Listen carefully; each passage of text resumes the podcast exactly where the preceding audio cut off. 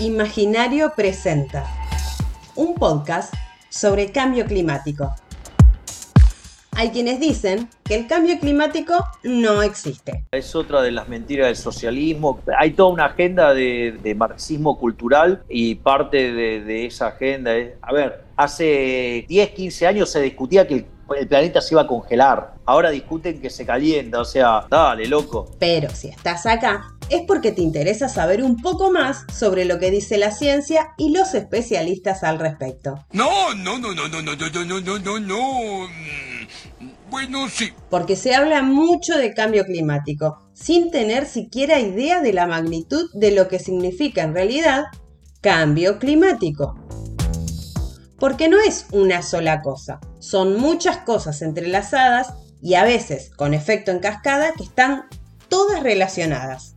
Por eso, consultamos con un especialista, Carlos Coviela, docente de ecología de la Universidad Nacional de Luján, que investiga la temática desde 1995 es un fenómeno que ha ocurrido en este planeta a lo largo de su historia geológica, pero em, en tiempos geológicos estos cambios tardan miles a cientos de miles o incluso millones de años. Bueno, si es un fenómeno de miles de millones de años que tarda en desarrollarse miles de millones de años, no deberíamos preocuparnos, ¿no? Lo determinante del cambio climático que estamos viendo ahora es que está ocurriendo a velocidades de cientos o miles de veces más grandes, mayores. Por ejemplo, el aumento del dióxido de carbono, que es el gas de efecto invernadero que más estamos afectando, está ocurriendo a velocidades realmente muy altas en relación a, a los cambios anteriores.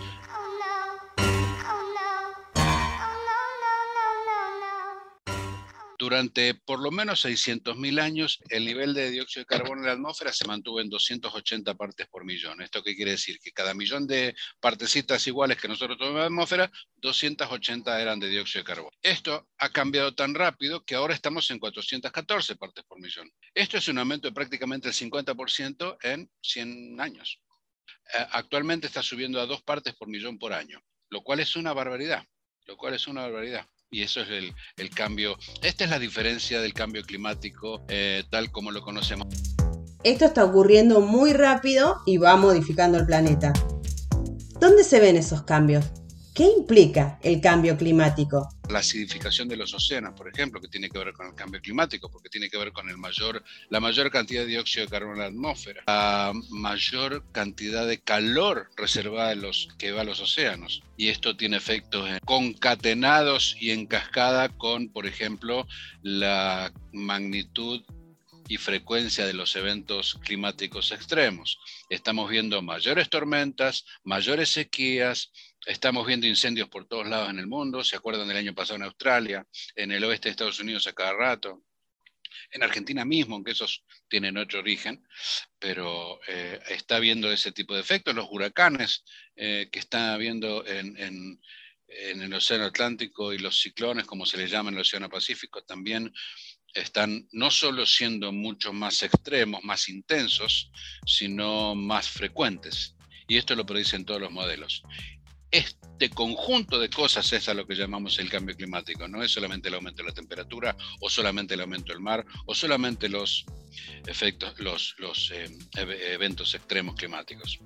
Todo esto está ocurriendo y al mismo tiempo. Vaya, ah, eso explica muchas cosas.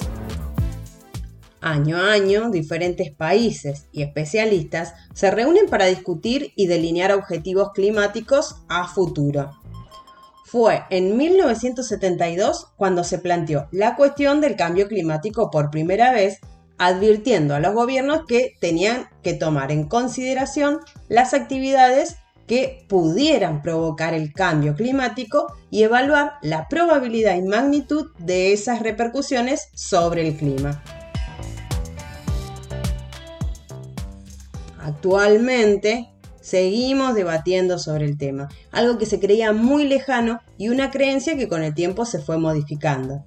Entonces, ¿cuáles son realmente las proyecciones a futuro? ¿Y qué va a pasar en los próximos años? A ver, lo que han calculado los expertos del panel intergubernamental de cambio climático de Naciones Unidas es que ya ha ocurrido un aumento de por lo menos 1,1 grado en el promedio en el planeta. Este número puede ser engañosamente bajo porque 1,1 no parece mucho, pero si uno toma en promedio eh, en las latitudes más altas, esto es cerca de los polos, ha aumentado mucho más y en latitudes medias o en latitudes muy bajas cerca del Ecuador ha aumentado menos.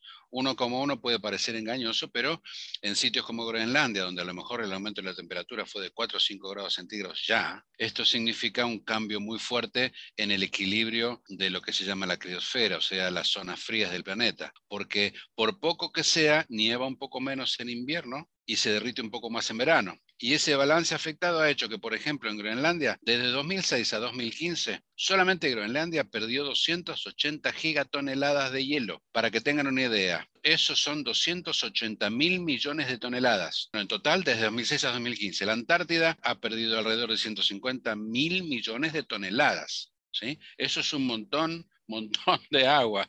Eso ha hecho, por ejemplo, que el nivel del mar se haya elevado ya alrededor de 30 o 40 centímetros, dependiendo de dónde se lo mida, y que las proyecciones sean entre, entre medio metro y más de un metro y un metro 10 centímetros para el año 2100. No sé a ustedes, pero a mí se me vino automáticamente a la cabeza una película que habla del casi fin del mundo, el día después de mañana, que inicia con especialistas hablando sobre el cambio climático y sobre las proyecciones a futuro y después se congela todo. Curiosamente, la ciencia detrás de eso es muy buena. No ocurre a la velocidad de Hollywood, de que todo ocurre en 15 minutos y se te congela, viene el hielo corriéndote y si vos corres suficientemente rápido le ganas al cambio climático. No, no suficientemente rápido. Pero lo que hay detrás sí, porque curiosamente una de las cosas que todos los modelos predicen es que una circulación oceánica muy importante para repartir temperatura a nivel del planeta, que depende del derretimiento de los hielos en Groenlandia, de la salinidad del océano y demás, si el derretimiento es suficientemente fuerte y suficientemente rápido, esa corriente que suele llevar mucho calor de las latitudes bajas del Ecuador a las latitudes altas, se va a detener. Hay indicios de que eso ya ocurrió en el pasado. Y si eso se detiene, en un mundo que se está calentando, el norte de Europa y el norte de Estados Unidos se van a congelar. Esto se va a controlar. Y, y, hay que tener cuidado con esto de las proyecciones porque también es engañoso, ¿no? No es que las proyecciones quieran decir que no sabemos cuál es el nivel de 0,5 o, o de medio metro o de un metro y pico, sino que depende de lo que hagamos. Esta es la incertidumbre. Si hacemos algo rápido y muy fuertemente, quizá no lleguemos a más que un grado y medio y quizá de temperatura global y quizá no se aumente el nivel del océano en más de medio metro. Esto también es importante tenerlo en cuenta porque cuando el informe del, del panel intergubernamental o cualquier informe dice el aumento del mar o el aumento de la temperatura va a ser entre tanto y tanto, no es que no sepamos cuánto va a ser, sino que depende de lo que hagamos al respecto. Si hacemos mucho, va a subir poquito. Si no hacemos nada, va a subir un montón. A ver, las previsiones para aumento de la temperatura para el año 2100 varían desde 1,5 hasta más de 5 grados. Esto no es que no sepamos, es que depende de lo que hagamos en el medio. Si actuamos rápidamente, la vamos a pasar mejor. ¿Qué podemos hacer entonces para frenar un poco esta situación?